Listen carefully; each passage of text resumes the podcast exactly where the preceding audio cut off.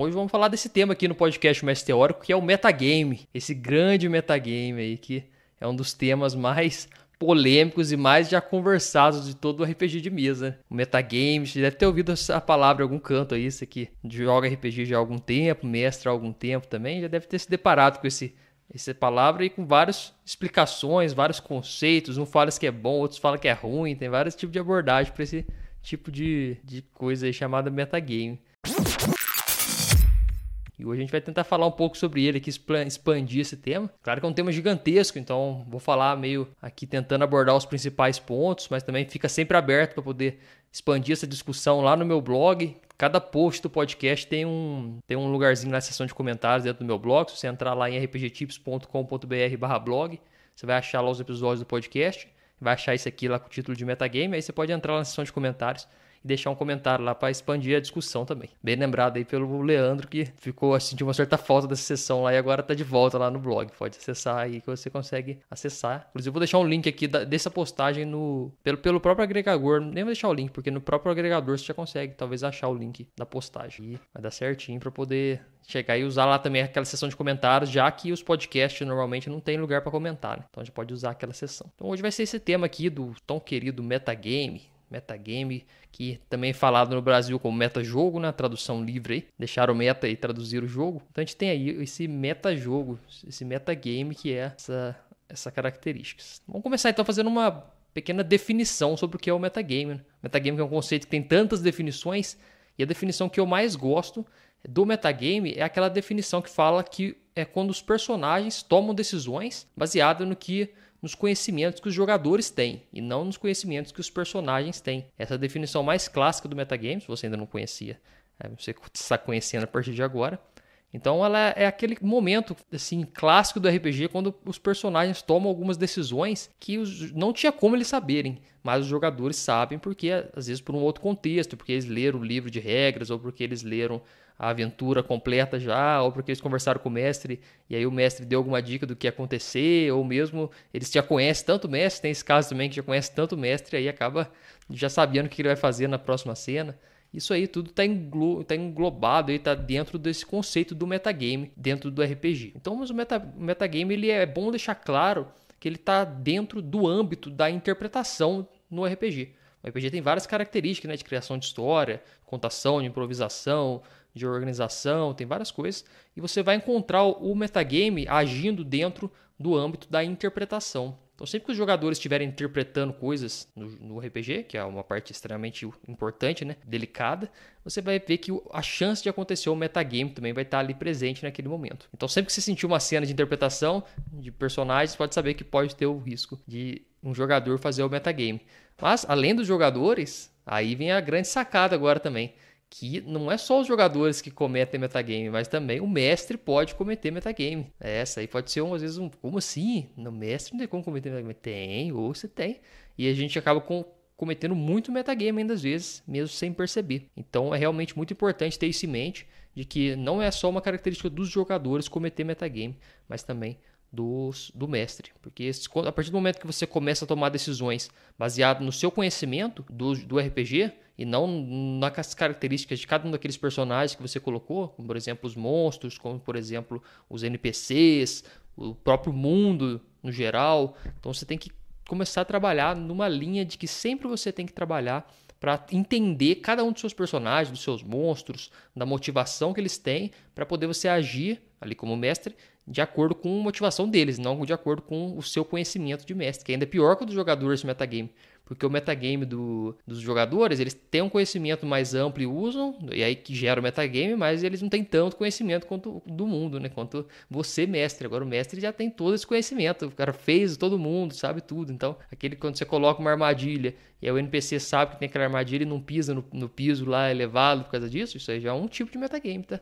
Só avisando. Tudo isso aí tá, tá relacionado. Então é difícil, é um negócio difícil de desvincular, inclusive porque o metagame ele é algo natural do RPG. Ele não é um bug, sei lá, ou uma coisa errada que o RPG trouxe. Não é nada disso. O RPG faz parte totalmente e, e o RPG faz parte, o metagame faz parte totalmente do RPG e 100% das mesas vai acontecer. É muito difícil uma mesa não acontecer metagame. Então você já tem que entrar com uma mente de que realmente vai ter metagame no seu jogo. E aí a partir daí, você que já está entendendo agora aqui o conceito, o que, que é, espero que você tenha assimilado bem essa ideia, porque a gente vai trabalhar sempre em cima dela aqui nessa, nessa mesa, nessa, nessa mesa não, nessa, nessa conversa. Então é bom você ter em mente esse conceito para a gente poder destrinchar bem ele aqui agora, falando um pouco sobre os pontos que acontecem e que não acontecem, como é que faz para trabalhar o metagame, quanto que é bom, quanto que é ruim, como é que atrapalha, como é que ajuda a imersão, tudo isso a gente vai falar nesse episódio hoje, porque é um tema bem amplo. Espero que você fique comigo até o final aqui para poder consumir todo esse conteúdo que vai te ajudar bastante a entender essa questão. Porque como eu sempre falo, né, a grande questão de, dos, das, dos conceitos que você vai aprender na mestrar RPG, os conceitos envolvidos em mestrar RPG, é você se tornar um mestre cada vez mais consciente na sua mesa. Então, a partir do momento que você domina bem o conceito de metagame, e como, a, como ele acontece, como ele não acontece, você fica muito mais consciente para as coisas que acontecem na sua mesa. Então, se você vê algum, às vezes está perdendo imersão no seu jogo por conta de uma, um problema de metagame, você não, não percebeu isso porque você não estava muito por dentro do que era o conceito de metagame. Mas agora, tendo em mente isso aqui e com tudo que a gente vai falar aqui, você pode ter certeza que você vai começar a ter uma nova visão e quando acontecer na sua mesa o metagame, você vai sentir e falar, pô, entendi. Tá aí, então vamos trabalhar de acordo com os conceitos abordados. É, o Leandro falou que se como mestre faço o NPC lançar uma magia que atrapalha o vilão para os jogadores derrotarem mais fácil no metagame, é metagame. É sim, né? Quando você coloca o NPC para agir de forma com alguma coisa que ele não sabe, a não ser que o NPC soubesse disso. Aí você pode. Sim, você vai ter um nível de. Porque a gente vai falar igual aqui nesse episódio que um metagame não é uma coisa A ou B. É, é, é ou não é. É um gradiente de metagame também, que é uma coisa que, que vai acontecendo. Aí você vai ver que tem vários níveis de, de metagame, não é um nível, tipo assim, é ou não é metagame, tem níveis. Igual nesse exemplo seu do, do NPC, quando o NPC. Tem dois jeitos aí de abordar esse tema. Se o NPC lança magia para atrapalhar o vilão e, é, e o NPC não sabe nada daquele vilão, aí você está usando o ápice do metagame, assim, que é o metagame máximo, que você está fazendo realmente os personagens terem aquela, aquele contato ali e o NPC está roubando demais ali, baseado no, no conhecimento seu de mestre. Aí tem um outro nível que é assim, o NPC, você coloca convenientemente que ele sabe que a magia é, dá dano, mais dano ou atrapalha alguma coisa naquele vilão, e aí você deu, você deu uma diminuída no metagame, mas ainda é. Você coloca lá que o NPC fez aquilo porque o NPC já enfrentou aquele monstro antes, ou ele é de um clã que estuda aqueles monstros, tal, e aí você coloca e faz um certo sentido. Mas ainda é um metagamezinho rolando, sim, não tenha dúvida disso. Até porque, como eu disse, o, metagame ele é internalizado do RPG. E a gente tem que parar de ter essa visão do metagame como uma coisa só ruim, ou uma, uma palavra quase que. Se fala de metagame, todo mundo fica, nossa, não, não pode, é um crime o metagame, não sei o quê. Só que o, o metagame tá no dia a dia do RPG, então você tem que entender, tem que aceitar ele, abraçá-lo, colocar entre os braços, cuidar dele para ele não evoluir num puta do monstrão e aí tomar conta da sua mesa. Você tem que manter ele no lugar dele. Sempre importante manter ele no lugar dele. E por que que tem essa, essa ocorrência natural do metagame? Né? Porque a questão do, da nossa mente era muito difícil da gente separar em unidades dentro da nossa mente a, as questão dos personagens dos jogadores e, e, do, e dos, das nossas próprias ideias. Então, quando você está criando um personagem ou conduzindo um personagem, seja como jogador, seja como mestre, né? Falando principalmente como mestre aqui, é muito difícil a gente separar na nossa mente o que a gente sabe e o que o personagem sabe. Isso aí é uma coisa que exige uma atenção, uma atenção o tempo inteiro. E como a, sessão de RPG é muito longa, é 4, 5 horas, às vezes você pode ficar meio cansado, até pelo cansaço ou pelo tanto de tarefas que você tem, você pode não conseguir separar tão bem isso. Isso é uma das coisas que vão ser requisitadas. Né? Então pode ser que você sofra com essa questão de dar uma misturada na hora lá e acabar usando conceitos do, do que você sabe e o personagem não sabe. E aí ocorre o metagame. Então por isso que ele é tão natural. E com os jogadores também. Mesmo você guiando eles falando, pessoal, não vão fazer metagame, não vão fazer atividades ali com os personagens como se fossem o que você sabe, mas o personagem sabe uma coisa e você sabe outra e tal deixar claro para os jogadores, isso mesmo assim vai acontecer, que é uma coisa meio automática, uma coisa que é difícil de controlar. Então você tem que ir trabalhando isso aos poucos na sua mesa. E o grande segredo do metagame, para não arruinar o seu jogo, é você saber manter o nível de metagame equilibrado. Como eu disse, não deixar ele virar um bichão que vai tomar conta da sua mesa. Você tem que cuidar dele com carinho para ele ficar ali sempre tendo alguns detalhezinhos na mesa, um metagamezinho, mas rodando ainda de forma mais efetiva. Meramente estratégico, era uma magia para amarrar o dragão com as raízes para ele gastar ação soltando, atacar tanto grupo. É, aí já é meio é um metagame forte aí dentro. Aí você tem que ver que eu vou falar daqui a pouco disso aqui nesse ponto aqui. A gente vai entrar bem nesse ponto. Os tipos de jogos e quando o metagame é mais ou menos prejudicial. Tem esse ponto também que é diferenciado. Porque alguns sistemas eles sofrem mais com o metagame que outros. principalmente sistemas baseados em, no jogo em si, né? Sistemas mais gamistas, sistemas mais voltados para o jogo, tipo D&D, por exemplo, Pathfinder, é, Tormenta 20. Esses sistemas eles sofrem muito com o metagame. Por quê? Porque como o foco é na, nos combates, é na parte mecânica do jogo, pode ser que o metagame atrapalhe isso, porque você vai acabar usando a parte mecânica ali muito de forma muito descarada assim que tá usando o conhecimento do mestre e não o conhecimento dos personagens. Igual quando você pega um monstro com inteligência baixa lá, o monstro com inteligência 9, e o monstro faz um puta de um combão lá, joga usa o cenário, joga um monte de coisa e tal. Pô, tem coisa errada aí, esse monstro não sabia de estratégia, não. Isso aí é um metagame clássico de combates. O, mas o grande problema do, do metagame em jogos de RPG no geral, principalmente os jogos que são mais focados na história, que é o caso que eu gosto mais, né, que é normalmente eu ensino aqui, e se você escuta aí um podcast mais teórico, possivelmente se identifica com isso também, com a importância da história, a importância dos jogadores estarem imersos na história, que é a imersão que gera emoções, que gera diversão, né? Inclusive está no título aqui desse episódio. Então o grande problema é que o metagame ele tem uma chance grande de quebrar a imersão da sua história. Esse é o grande risco que, que, coloca o metagame aí como esse grande vilão. Que a partir do momento que os personagens param de agir conforme as suas próprias motivações, todos na mesa começam a sentir que tem uma coisa de errado, que tem alguma coisa de fora, assim, sabe? Agindo naquilo ali. E o RPG é um negócio muito louco, porque a gente tá agindo ao mesmo tempo como jogador, ao mesmo tempo como criador e ao mesmo tempo como espectador. A gente age nesses três papéis ao mesmo tempo quando a gente está jogando RPG. Então é um negócio que fica ali ao mesmo tempo rodando e você acaba ficando meio, pô, estranho, né?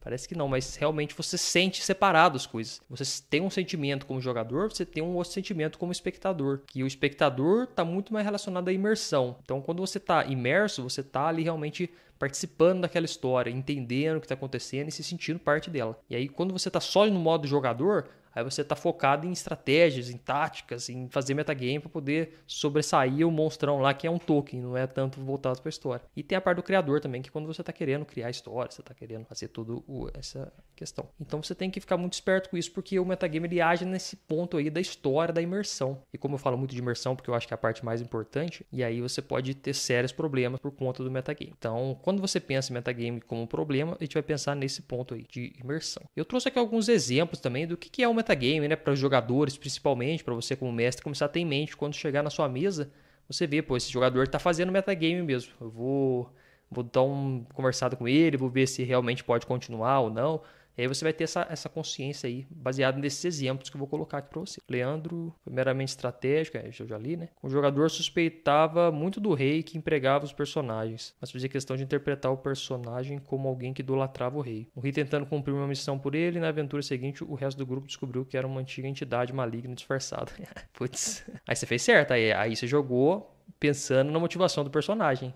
Aí você não cometeu o metagame, aí realmente você fez. Porque às vezes o metagame tem essa questão também, né? Dá uma dorzinha no coração, que às vezes você tem que agir contra o seu próprio conhecimento de jogador, então você sabe que vai dar ruim, mas você tem que colocar e agir no como se fosse o personagem. E aí você tem que. Aí vai muito da maturidade do jogador também. E do mestre, porque às vezes o mestre tem um NPC que é queridinho dele. E ele sabe que se o NPC ir naquele caminho ele vai morrer. Isso é uma situação boa de metagame. O mestre tem um NPC que ele criou, que tá todo bem assim e tal. E aí ele vai usar aquele NPC. Só que ele, aquele NPC, ele sabe se ele passar naquele lugar, aquele NPC, o NPC vai morrer, vai sofrer um dano muito forte, assim. E ele gosta daquele NPC.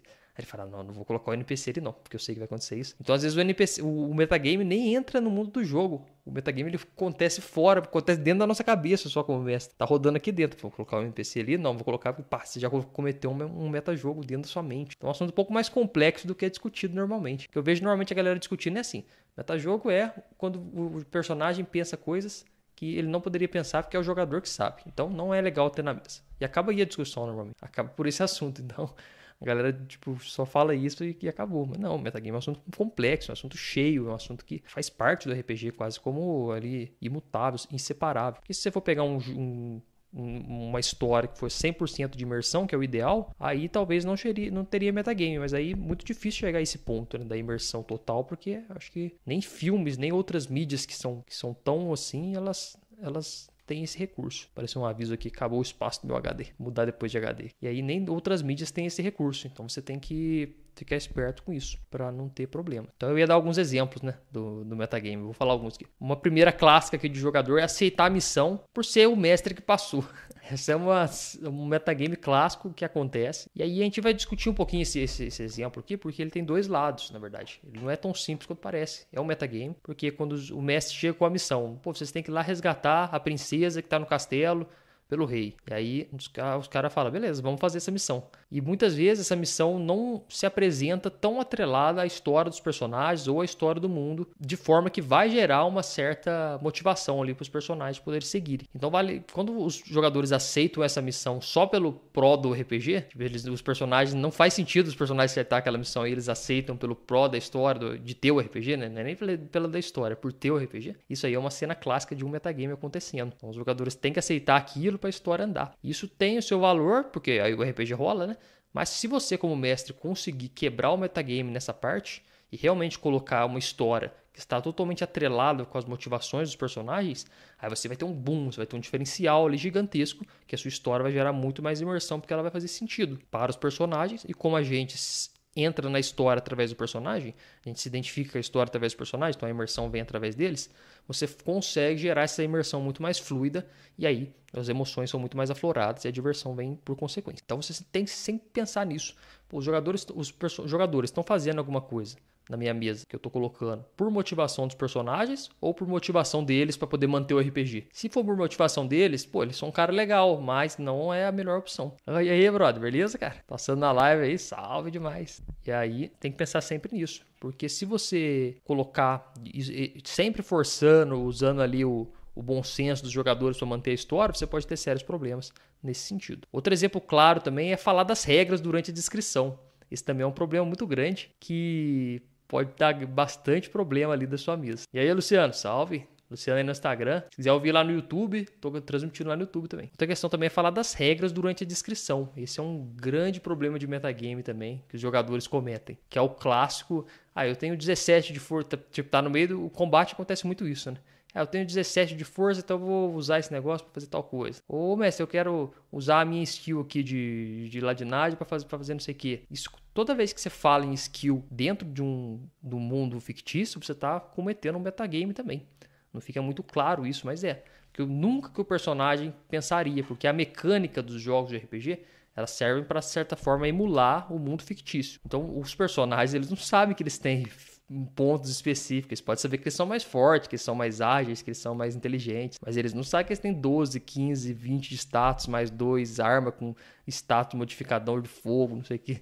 Eles não sabem que eles têm essas coisas. Então, na teoria, você nunca deveria utilizar falas de, de, de questão mecânicas no meio de falas de descrição de história. Ou seja, no in-game, né? O famoso in-game e off-game. Então você nunca deveria usar isso durante o, o in-game. E como é que você faz isso normalmente? É, no, como é que os jogos abordam isso? Eles tiram toda hora e fica arrancando o jogo do, de dentro da parte imersiva. Então o jogo tá imerso, imerso lá, pá, a história rodando, aí pô, entra na fase de combate, sai todo mundo da imersão, vai todo mundo para as fichas. E aí, pá, vamos jogar ficha, vamos jogar dado, vamos fazer tudo. Aí depois volta. E eu já falei disso em outro episódio, que gera muitos problemas de imersão. Esse, tira, volta pra história e vai de novo. Então, toda vez que os jogadores fazem isso, falam através de regras, eles estão cometendo um metagame também relacionado à mecânica do jogo. E esse metagame ele pode ser mais ou menos grave, de acordo com o que a gente vai discutir daqui a pouco em um outro tópico aqui, dos dois tipos de metagame que existe, que eu vou falar daqui a pouco aqui. Se você tá ouvindo aí, tá gostando desse episódio, não esquece de deixar aí umas estrelas se você estiver ouvindo no Spotify, ou um like se for no YouTube, se inscrever no canal também, que é muito importante para divulgação desse conteúdo. Então, ao invés de falar vou usar meus 20 pontos de agilidade, eu falo como eu sou pernudo, eu posso correr. Isso aí, exatamente. Além de você falar os dos pontos de agilidade, você vai direto no, na descrição, porque isso aí tem que estar tá na malemolência do mestre também. O mestre tem que ter essa aí. Nós temos que saber disso. Você tem que estar tá assim olhando, pô, o jogador que não quer fazer metagame, ele vai ter uma abordagem um pouco mais difícil para você como mestre pegar. Isso também é importante. Ele, além dele falar que ele, que ele vai usar a skill dele de agilidade, ele fala, ah, então eu vou correr, tal, tentar escalar porque eu sei que eu sou ágil e tal, alguma coisa do tipo. E aí você pode pensar, beleza, então o cara realmente tá tentando evitar o metagame. Então eu vou respeitar isso. Porque você pedir rolagem de dados não é sempre um problema, não quebra tanta imersão às vezes, quando é rápido. O foda é quando demora muito para consultar. Foi o que o Luciano mandou aqui. Esse problema de vez em quando acontece na minha mesa. Tem alguma dica para aumentar a imersão no combate? É isso sim, cara. É mais ou menos. É, o tema que nós estamos falando hoje é bem relacionado a isso. O quanto o metagame afeta os jogos no quesito imersão. E nos combates são um dos momentos do RPG que mais sentem a questão da quebra de imersão por conta do, do, do metagame. Por causa dessa tirada que fica dando. Pá, joga e pega skill e analisa de um ponto de vista bem mecânico e joga de volta. E se você pegar um, um sistema que é assim, você, não vai conseguir evitar. Essa é a questão. Se você estiver jogando D&D, se estiver jogando Tormenta, Pathfinder, esses jogos que são mais mecânicos, você não vai conseguir evitar isso, porque o sistema traz isso ali arregado nas raízes dele. Então você, já, você tem que ir com essa predisposição. Fala, pô, vou perder um pouco da imersão da história, mas porque eu quero abordar um jogo mais voltado para o tático, mais voltado para combates táticos de posicionamento de monstro, meio que beirando o xadrez. Pensa o xadrez. Teu xadrez, tô sofrendo uns problemas aqui de conexão. Pensa assim, ó, vou dar um exemplo do xadrez. O xadrez é o extremo total de um jogo de tabuleiro. É o exemplo mais clássico e o exemplo que é tipo 100% sem imersão, porque não tem história. Aí tem no outro ponto, você vai pensar, por exemplo, num, numa história contada em conjunto, sem regra, sem nada. Só uma história contada em conjunto, que não é o RPG também, que é um outro extremo. E aí, nesse meio termo, nesse meio termo, assim, né, entre o xadrez e entre esse modo de contação de histórias livre, você tem um gradiente de, de tipos de jogos de RPG. Então você vai ter jogos de RPG que estão mais perto do xadrez e você vai ter jogos de RPG que vão estar mais perto desse jogo aqui de contação de histórias. E aí nesse meio, o que, que define isso? É a quantidade de regras. O xadrez tem um monte de regra, um monte de táticas, um monte de coisa, né? Não só regras, mas táticas, infinitas formas de fazer coisas ali de forma que que o jogo fica mais tático. Na outra ponta tem a contação de história livre, que é uma coisa lúdica, que é uma coisa que usa ali só a criatividade. E aí, quando você coloca nesse meio tempo, você vai vendo que esses jogos trabalham nessa linha. E aí tem umas que estão mais próximos do xadrez e outras mais próximas da contação de história, como eu falei. Se você pegar jogos mais próximos da contação de história, mais próximos do xadrez, você vai notar que realmente esses jogos eles sofrem muito com o metagame, por conta que é natural do jogo sair toda hora da história falar de regras, os, os jogadores conversarem entre eles para poder fazer táticas para matar o monstrão lá. Fala, pô, e aí, você tem quantos de vida ainda? Eu tenho 12 pontos de vida. Aí eu tô com 13, então vamos, me passa um pote de vida seu aí. Aí os caras, beleza. Aí os caras voltam pra história e falam, eu pego meu pote de vida e passo pra ele. Aí, pô, metagame claro, um metagame nítido ali, de troca de ideias. Outra coisa também de metagame é o cara. Esse é um metagame de combate, né? Tem vários tipos, como eu disse. Tem o metagame do, do personagem saber coisas que, porque por exemplo para um personagem saber que o outro personagem estava tão machucado a ponto de precisar mais de uma poção de vida que ele ele teria que ter ali alguma skill de medicina talvez algum entendimento assim né para você entender. A não ser que fosse uma coisa muito drástica o cara sangrando todo fodido aí beleza aí tem que ser aí dá para fazer. Mas no geral não no geral não acontece assim. Então quando o jogador troca essa ideia que é uma coisa natural em jogos mais voltados ali perto do xadrez, como eu falei, você vai ver que realmente eles não, não, não tem como escapar disso, porque vai acontecer. Então, se você sentir que está tendo problemas de imersão, você tenta ou adaptar um pouco o sistema, ou você tenta trocar para um sistema que seja menos, mesmo, menos nessa pegada, que aí você vai cada vez ter mais imersão na sua história e menos problemas nesse sentido. O metagame ele, ele, ele vai contra a imersão, mas se você não quiser tanta imersão, você pode usar sistemas voltados ali para jogos. Falar que ágil não chega a ser um metagame, no caso, quando eu quero escalar algo, eu só criação já entendendo como o personagem corre. É, quando você fala ágil, né, você tá falando como se fosse uma voz, um narrador de fora, né? Tipo assim, sabendo que o personagem é ágil, é, é não é mais a voz do personagem, é uma voz, é um narrador fora ali, né? Quando o jogador assume o papel do narrador onisciente na história. Normal, esse aí, aí não chega a ser um metagame, não, porque aí você tá falando sobre o contexto como um todo. Aí você não está falando alguma coisa que o personagem não sabe, o personagem sabe que ele age. E, e nessa hora que você fala isso, você está usando o poder narrativo, não é mais o, o questão do, do metagame. Pô, é uma, uma diferencinha pequena, mas que dá bastante diferença na hora do jogo. Porque isso às vezes não fica muito claro, mas o jogador tem um poder narrativo muito grande dentro da história. Mesmo em narrativas menos, mais fechadas, não tão compartilhadas. A partir do momento que o jogador fala, meu personagem tem está com fome. Quando ele fala isso, ele está falando com a voz do narrador onisciente. Ele não está falando com a voz do personagem mais. Eu estou com fome, beleza. Voz do narrador personagem, ele incorporado no personagem. Agora, meu personagem está com fome, já é uma terceira voz. É uma voz já que é a mesma voz do mestre, na verdade. Então você sente que num jogo de RPG tradicionalzão mesmo, o, jogador nem fala essas coisas. O jogador fala só na, na voz dele. Mas normalmente a gente deixa mais aberto, até para ter uma criação conjunta. Mas aí o mestre fala: seu personagem está sentindo fome. Fala, ah, agora eu estou com fome. Mas aí fica muito truncado, não vale a pena chegar nesse nível de detalhamento. Não. Dá para dividir um pouco a, a, função narrativa com os jogadores para eles poderem fazerem. Pode ficar tranquilo, né? Não precisa chegar nesse ponto de detalhe. A outra coisa também, um outro exemplo, né? É e contra a lógica do personagem focado no resultado. Isso também é uma coisa que eu falei um pouquinho antes do NPC, né? E que eu volto a repetir aqui agora porque pode acontecer com os personagens dos jogadores também. O cara sabe, o cara conhece, por exemplo, a dungeon. O cara conhece uma masmorra lá que é muito famosona, o cara conhece um mapa lá que é famoso. E aí o personagem dele tá indo naquela direção, ele sabe que vai ter uma coisa ali na armadilha, ou ele conhece o mestre, sabe que o mestre vai colocar uma armadilha ali, ou ele sabe que tá com muita cara de armadilha ali. Aí fala, ah, então eu não vou passar ali não, vou passar por ali. Isso aí é o metagame. Por quê? Porque o personagem tem uma inteligência, tem um conhecimento do mundo próprio. O jogador tem outra. Se o jogador tem esse conhecimento, mas o personagem dele é meio meio assim, não tão inteligente ou não tinha como ele saber que aquilo ali poderia ter uma chance de ter uma armadilha, ele tá fazendo uma decisão baseada no resultado. E aí é um, um clássico aí, problema. Então tem que sempre pensar em nesse sentido também quando os jogadores tomam essa decisão. Se um jogador toma uma decisão de não seguir um caminho porque está meio suspeito, mas não porque o personagem acha suspeito, mas porque ele acha suspeito, você vai estar tá dando de cara com um bom metagame ali. E um metagame que vai, um bom metagame no sentido de um metagame clássico, mas um ruim para sua história, porque você vai ter problemas ali de que os, você vai deixar de gerar cenas importantes porque o jogador fica querendo podar cenas interessantes porque ele está querendo vencer o jogo. Isso é o tipo de jogador que tem a mentalidade de querer vencer o jogo. Ele não quer de jeito nenhum que os personagens dele sofram avarias, que o personagem dele sofra problemas, porque ele quer vencer o jogo, então os personagens dele entrarem, ele vai tomar um dano, ele vai tomar alguma maldição, ele vai, sei lá, vai ficar com alguma coisa que vai prejudicar ele. O jogador não quer nada que prejudique. Isso é um pensamento ruim de jogador na mesa. Se você for jogador também, é bom você ter isso mesmo. Personagens de RPG, eles nunca devem ser invencíveis, ou você nunca deve tratar eles como se fossem personagens que tem que ser de videogame, que você quer vencer sem tomar nenhum dano, você quer sair sem tomar nada, sair sem nenhuma problema ali de emocional da história do, do personagem, né? Tô falando de você jogador. Porque ainda mais que for jogos tipo Call of Cthulhu, você tem que deixar o trem estourando, porque senão você não tem nem jeito. Que é muito importante você trabalhar isso e dar essa abertura pro mestre e os jogadores da sua mesa têm que dar essa abertura para você também para trabalhar.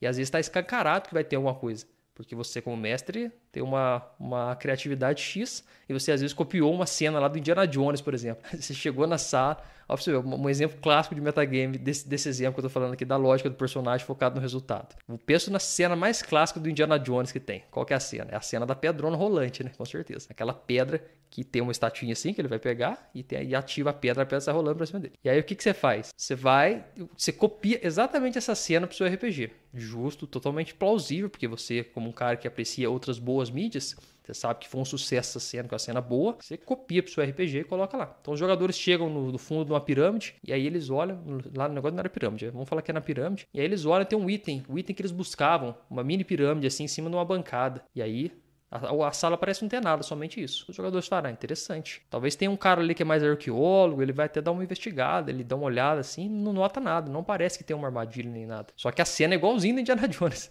Então o jogador que é mais que conhece essa cena do, do cinema, fala, nossa, ele pensa, pode pensar com ele, né? Não, essa cena aí, esse negócio aqui é do. É, vai ter a pedra rolante que vai cair aqui, não tem como, vai ser essa pedra rolante. Então eu vou. Eu quero investigar mais, mestre. Não, aí, pô, a gente tá forçando a barra, porque às vezes eles investigaram uma vez e não acharam. Aí o, investigar mais, ou Bom, vamos com calma pegar esse item. A partir do momento que eles já deram uma olhada antes, já entrou no, no, cenário de metagame. Porque o jogador sabe que vai ter uma coisa ruim e ele quer evitar que aquilo aconteça com o personagem dele. Só que não teria como o personagem dele saber daquilo. O personagem dele não assistiu o Indiana Jones. Então você tem que ter isso em mente. Nesse momento aí, o negócio tá pegando. Então o cara tem que ficar esperto nesse ponto. Então, como é que um jogador que não faz metagame deveria agir? Ele deu uma investigada, não achou nada, que você, como mestre, às vezes quer colocar, ele vai lá e pega o item e pronto. E ativa a pedra rolante, a pedra rolante vem pra cima deles. Normal. E os personagens se viram, sai correndo, explode a pedra, sei lá, pula para um canto, pula pro outro. Faz uma cena mais, mais pulp, assim, que é bom, fica bem divertido. Agora, se o jogador ficar parado ali, querendo evitar aquela pedra gigante para poder evitar que o jogo aconteça com os personagens dele, já era a imersão, foi embora, a diversão foi embora por conta que gerou esse, esse incômodo, né? Travou a história. A história ficou travada ali, não girou, por conta do metagame também importante. Leandrinho chega chutando a porta da live. Ô louco, Leandrinho, que violência. Joga aí um teste aí de força, ver se você consegue. A porta era, tava com armadilha, explodiu o seu pé. O Jô, o cara é bravo mesmo. Aí sim, valeu, Jô. Deu pra prestigiar aí. Vamos por mais um exemplinho aqui então, enquanto eu vou falando, que é interpretar personagens burros usando a inteligência do jogador. Esse já, vocês já viram acontecendo isso, com certeza. Você que tá ouvindo o podcast Mestre Teórico, com certeza já viu isso acontecendo. O cara se predispõe a fazer um personagem burro pra caramba, que seja lá um bardo, um bardo, um bárbaro, né? Normalmente o clássico do D&D, o cara fazer um, um monstrão de músculo, E aí o personagem põe lá com 8 de inteligência. Beleza, quer pôr 8 de inteligência, coloca. Aí na hora que ele vai interpretar, cai um enigma lá, um negócio maior cabuloso. Livros, assim, antigos. Aí o Bárbaro pega lá e começa a ler os livros. Começa a ter várias ideias. Vamos fazer uma tática ali, vamos por ali, virar, não sei o que e tal. Pô, calma aí, tem coisa errada na história. Por que, que tem uma coisa errada? O personagem não tem essa skill que o jogador tem. E essa é uma das coisas complicadas de lidar, porque quando você permite personagens muito burros na sua história, quando eu tô falando de burros é skills no geral lá no seu, no seu jogo, você pode ter problema com isso com o jogador interpretar esse personagem. Então se chegar na sua mesa, opa, eu não gosto de deixar personagens muito burros na minha mesa, não, falar a verdade. Porque é muito difícil alguém saber interpretar. Porque aí. E, e, quando o personagem não tem muita ideia do que tá fazendo, também é ruim pra campanha. Ele começa a correr por aí, quebrando coisa, fazendo coisa aleatória na história. E aí é muito ruim pra campanha. Então, normalmente eu proíbo inteligência muito ruim na história, por um bem maior. E aí eu, eu coloco um mínimo ali que o personagem tem uma certa lógica para ele poder trabalhar a história. Porque senão não tem, não tem como usar esse personagem, fica muito inviável. Sabe? Um player comenta demais do seu personagem fora do roleplay. Que quando acontece no roleplay não tem impacto. Verdade, cara, bem, bem, bem colocado. O cara fala tudo já do personagem dele, né? Aí na hora que ele conta lá na hora da história, os jogadores estão internalizados e, e, os jogadores acabam fazendo um certo metagame também por conhecer o personagem do amigo. Isso é bem interessante ter colocado, porque tem esse lado também. Quando todo mundo conhece todo mundo, que é uma coisa que, que vai acontecer, o metagame vai vir por consequência também. E aí jogos e jogos abordam melhor isso. A gente vai falar um pouquinho sobre isso também. Porque jogos que são mais focados na história vão também fazer um bom uso disso, do metagame. Então ele sabe que o personagem do amigo dele ele tem as características cis, o jogador pode tentar trabalhar aquelas características de forma que fique uma história mais interessante. Esse é um estilo de jogo também de construção de histórias. Minha cunhada enfermeira trabalhou numa UPA e insistiu numa cena de investigação que não teria como não sentir o cheiro de sangue fresco, com ou sem teste de percepção. E perdemos 15 minutos debatendo. Hum, entendi. É, esse esquisito aí é foda, hein, Leandro? Que é o conhecimento do jogador contra o conhecimento do mestre de, de realidade, digamos assim, né? Pelo que eu entendi, deixa eu ver, numa Open, insistiu numa cena que não teria como não sentir um cheiro, entendi. É, isso aí é um, é um pouquinho diferente do metagame, isso, Leandro. Isso é um conhecimento, é quando bate de frente o conhecimento do mestre com o conhecimento do jogador relacionado à realidade. E aí, realmente, isso aí tem alguns probleminhas, inclusive questões físicas, né? Tem jogador que é meio chato nisso aí, acaba fazendo isso aí, tipo, não tinha como ele pular dessa altura, ou não tinha como Igual você falou da questão do, sangue. Bebam água. Isso aí, Leandro. Beber água. Eu sempre bebo água aqui nas minhas lives. O João mandou ali, ó. No mínimo, o Bárbaro ia comer o livro pra ganhar inteligência. aí, essa seria uma boa cena interpretativa de Bárbaro. De Bárbaro. Toda hora tô confundindo o termo. Aí faria sentido. O Bárbaro pega o livro pra ler, fica puto e come o livro. aí seria uma. Geralmente, personagens burros, assim, eles geram cenas cômicas, né? No, no RPG. A gente dá risada, porque eles tomam uma ação muito, muito louca, assim. E normalmente o jogador ele começa a ter essas ações várias vezes. Aí tem o bom e o ruim se você quiser conduzir uma campanha mais de comédia, aí fica bom. Mas se for uma campanha mais densa, uma campanha com temática mais emocional, aí você já começa a ter problemas, porque a cena tá maior tensa lá. Aí você chega o personagem burrão lá e, e faz alguma coisa aleatória, e aí que quebra totalmente a imersão daquela cena e, e a cena que estava criando atenção. O lance é fazer personagem burro e pau mandado. Não, João, aí não. Tem que fazer personagens complexos, pô. Personagem complexo, 3D, com interações ali humanas, tudo, que aí fica bem mais construtivo. Então, isso aí. Já falei desse ponto dos personagens burros, acho que ficou bem claro sobre eles. E mais um exemplo aqui, para finalizar esses exemplos aqui, né? Claro que tem muito mais conteúdo, fique aí na live. Aí vou ter agora a questão do, do exemplo do jogador, depois eu vou entrar nos exemplos do mestre. Quando nós fazemos metagame, eu trouxe alguns aqui também, para poder elucidar, porque eu falei no começo que nós fazemos metagame também como mestre, né? E às vezes a gente não percebe. Eu trouxe alguns aqui para você ver aí e falar assim: nossa, eu faço metagame. Outra coisa também é saber a ficha dos monstros e usar na hora do jogo isso aí. Isso é um clássico em jogos que usam muito combate, né? Esses jogos mais voltados pro xadrez, que eu falei, nesse gradiente, é, eles normalmente, o jogador que jogou muito D&D já, ou já jogou muito um cenário específico, ele tem um domínio sobre os monstros, principalmente se mestrou. E aí você vê que ele começa a usar aquelas recursos que ele sabe, ele como jogador, com o personagem dele, que não teria como saber dependendo daquele monstro. Então, pô, o cara tá, sabe que aquele monstro lá tem resistência a fogo. Aí ele só vem com ataque de, sei lá, de outras coisas. Nunca faz um ataque de fogo. Pô, isso aí é o metagame. Ou sabe que esse personagem, depois de três ataques, ele vira um outro monstro. Depois que ele toma três ataques, ele vira um outro bicho. Fala, pô, vou matar ele antes dos três ataques. Todo mundo fala, por que, que tem que matar ele antes dos três ataques? Fala lá, nem sei. O primeiro que ele falou três ataques, que já ficou totalmente parte mecânica, né? Que na história não tem três, não tem turno, não tem rodada, não tem, sei lá, ação. Não existe essas coisas no mundo fictício. O mundo fictício é, eu ataco eu vou para cima dele com a minha espada e eu tento atacá-lo, não sei o quê. Isso aí é o tipo de, de coisa no mundo fictício. E aí, quando você. É até interessante, assim, eu vou fazer um episódio só sobre isso, só sobre a voz ativa na história. Porque tem muitas nuances. Porque quando você fala eu ataco o personagem, é uma voz ativa, possivelmente o, o jogador, o personagem falando ao vivo na história. Mas quando você fala eu ataco também, pode ser uma voz de fora da história ainda, porque o personagem não tá falando, eu ataco esse monstro. Aí não, o jogador tá falando no sentido de contextualizar a mesa. Então é uma outra voz também.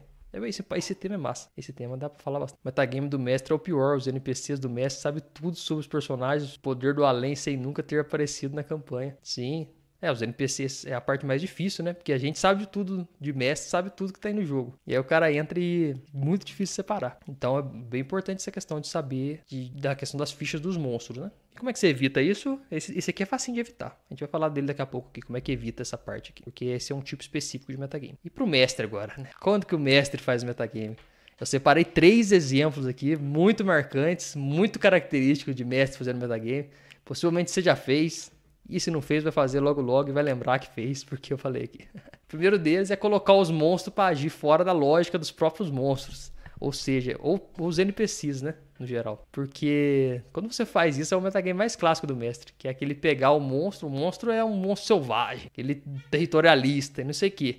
E ele dá de cara com os, com os aventureiros e de algum momento, de uma forma, ele ataca o NPC que tá lá atrás para matar o NPC para não matar nenhum jogador, sei lá, algo do tipo assim. Pô, não fez sentido. O monstro vai atacar o primeiro que tá na frente dele, por exemplo. A não ser que você pense um contexto geral de que esse monstro ele analisa o personagem mais fraquinho do grupo visualmente, ataca aquele monstro, aquele personagem. Isso dá para criar, só que você vê que é um trabalho um pouquinho maior de criação. Isso para um NPC você vai conseguir. Melhor que você tiver que improvisar 7, 8 NPCs, fazer um monte de NPCs, você vai acabar esquecendo uma hora e vai acabar usando. Então fique esperto quando você fizer esse tipo de cena que é um metagame. Colocar os monstros para agir fora da lógica, ou fora dos monstros pensam, né? Eu tinha até um, eu tinha até um pequeno quadro no RPG Tips lá na minha página no Instagram. Se você ainda não segue lá, arroba RPG Tips. Segue lá porque tem bastante conteúdo lá também, imagens, vídeos, todas as formas. O podcast vai começar a sair lá também, os vídeos. E se você ainda não segue, segue lá. E aí tinha um quadro lá que era Os Monstros Pensam, que eu falava bem de D&D no começo, né? Hoje em dia eu não falo tanto, mas eu falava bastante. E aí eu explicava como é que os monstros agem de acordo com as suas ideias próprias. Inclusive tem aquele livro lá, Os Monstros Sabem o que Estava Fazendo, né? Eu também fiz baseado nesse livro, esse quadro. Meio que ia ter a mesma ideia.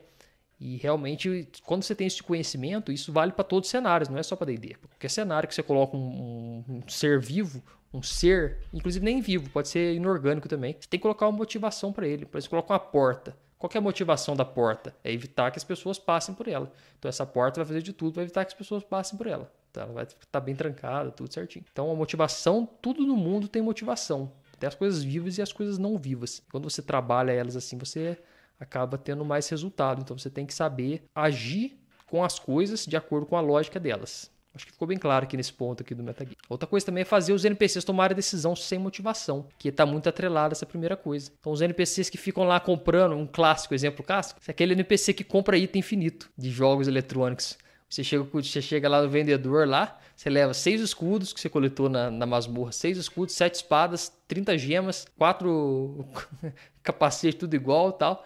E aí você coloca lá para os caras poder comprar e os caras compram tudo, só comprando. O primeiro, os caras têm gold infinito, eles compram tudo, e outro que eles. Pra que, que eles vão comprar questão de item igual? Tipo, os itens fraquinhos pra caramba. Não faz sentido nenhum eles comprarem. E aí você vê esse problema também dos NPCs agindo sem motivação. Então, sempre que o NPC age sem motivação, você está cometendo um metagame também dentro da sua história. Ou seja, você está fazendo eles tomarem uma decisão fora do contexto narrativo, fora das motivações dele. E isso aí pode acabar atrapalhando um pouco a questão de imersão e já aproxima mais um jogo eletrônico. Né? O jogo eletrônico ele é menos imersivo por conta disso. E um terceiro ponto aqui que é bem clássico também é você pedir um teste de insight ou desse skill aí, né? Que tem muitos RPGs, cada um chama de um jeito, né? Uns chamam de insight, que é o. Esqueci a tradução do insight agora. Usar o insight para poder dar dica para o jogador de que, que ele tem que fazer alguma coisa. Isso aí acontece bem recorrentemente também. É você colocar lá para poder. Tipo, o jogador tá travado numa parte do jogo, sabe? Aí você não quer dar a dica cara, cara a cara pra ele, você fala assim: ah, faz um teste de insight aí. DD tem insight, né? Aí o cara faz o teste, tira um dado alto e você fala para ele que ele, tipo, uma luz veio na mente dele e ele teve essa ideia de que a porta talvez estava escondida atrás de um quadro.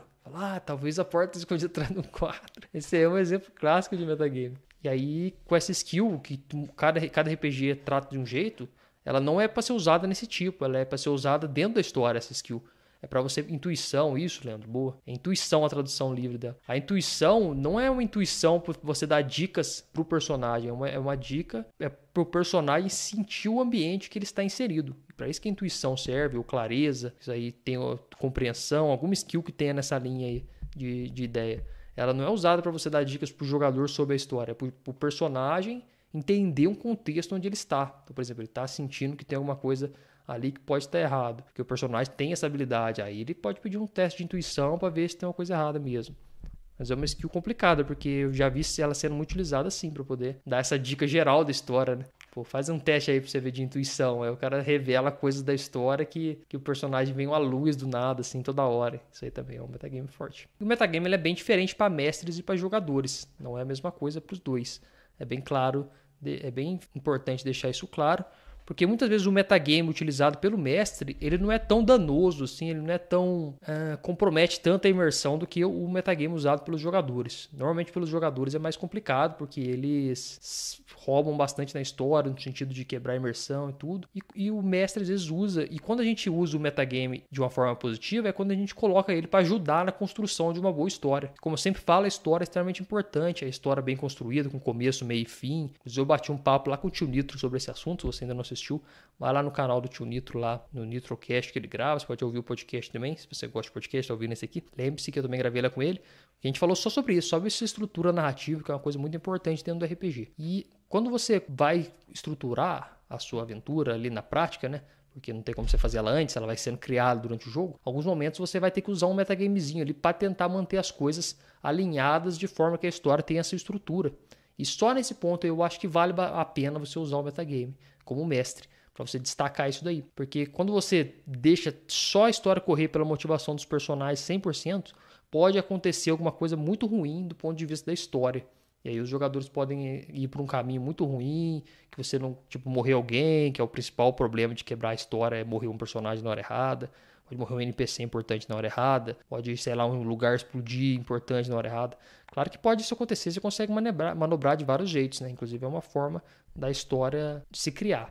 Mas você faz sentir como mestre que tem coisas que são bons para a história, são boas para a história, e são coisas que são realmente só, só atrapalham, não criam nada. E aí você vai ter que trabalhar nisso daí especificamente para poder valer a pena. Então fique esperto que nesse caso aí, o metagame ajuda na construção da história. Também um outro pontinho que eu quero ressaltar aqui antes de finalizar esse episódio é sobre os dois tipos de metagame que existe. Você sabia que existe dois tipos de metagame bem claros? É bom você ter eles em mente para você saber na hora que eles acontecerem. Então eu vou falar primeiro cada um deles, depois a gente cita mais específicos. São metagames de mecânicas e o metagame relacionado à história.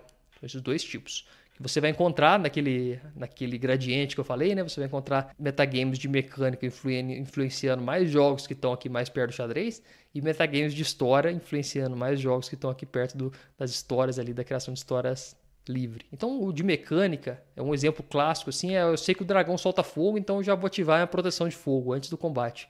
Esse aí é um clássico de campanha. É aquele jogador que domina bem as mecânicas do jogo, então ele quer usar de acordo com o que ele sabe, não como o personagem sabe. Quando você coloca isso em jogos que são focados em mecânicas, você pode até liberar, porque aí você dá mais chance para os jogadores terem sucesso.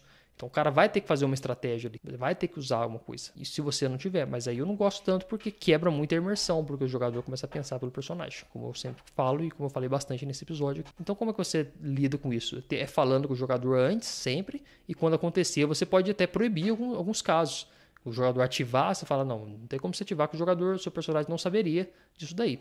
Aí o jogador que for mais compreensivo vai falar, realmente não teria como saber. Então vamos lutar lá, sabendo o que, que tem. Mas isso, isso são para jogos que estão mais focados na história. Jogos que são focados no, na mecânica, normalmente vai acontecer isso. E na história também é quando, um exemplo é eu conheço o mestre, eu sei que ele vai colocar um NPC ali para nos trair agora há pouco, então já vou tratar esse NPC com cuidado. Esse aí é bem focado na história. Que, grupos que já andam há muito tempo junto, que já jogam há muito tempo junto, né? às vezes o mestre já tem uma característica própria. E o jogador saca, falar, ah, esse NPC que apareceu aí tá com muita cara de vai trair a gente, vai roubar nossos itens. Então, pô, vou dar muita moral para ele. Mas, às vezes, porque ele conhece o mestre, não porque ele conhece o NPC. Então, isso aí também pode atrapalhar. Isso é um metagame também que, que entra, no geral, ali na história. Então é isso sobre esse episódio de metagame. Acho que deu pra gente dar uma expandida legal sobre esse tema. É um tema amplo, como eu disse. É um tema que tem vários aspectos. Eu gostaria de saber também a sua opinião sobre metagames, se você já passou por metagame na sua mesa, como é que você lida com essas cenas, se você deixa nas suas mesas, se você não deixa. E para isso você pode usar a seção de comentários que tem nesse podcast, não aqui no agregador que você está ouvindo, né? Mas se você estiver ouvindo no YouTube, você pode ouvir aqui assistindo no YouTube, né, que tem o vídeo também aqui na, seção de comentários. E se você estiver ouvindo, você pode acessar o meu blog rpgtips.com.br blog e lá você vai achar um post específico desse episódio do podcast sobre metagame. Você pode clicar lá e ter uma seção de comentários lá no final e deixar seu comentário lá para a gente poder ampliar essa discussão lá nos comentários. Obrigado por ouvir mais esse episódio aqui do podcast Mestre Teórico e jogue bem para poder jogar sempre.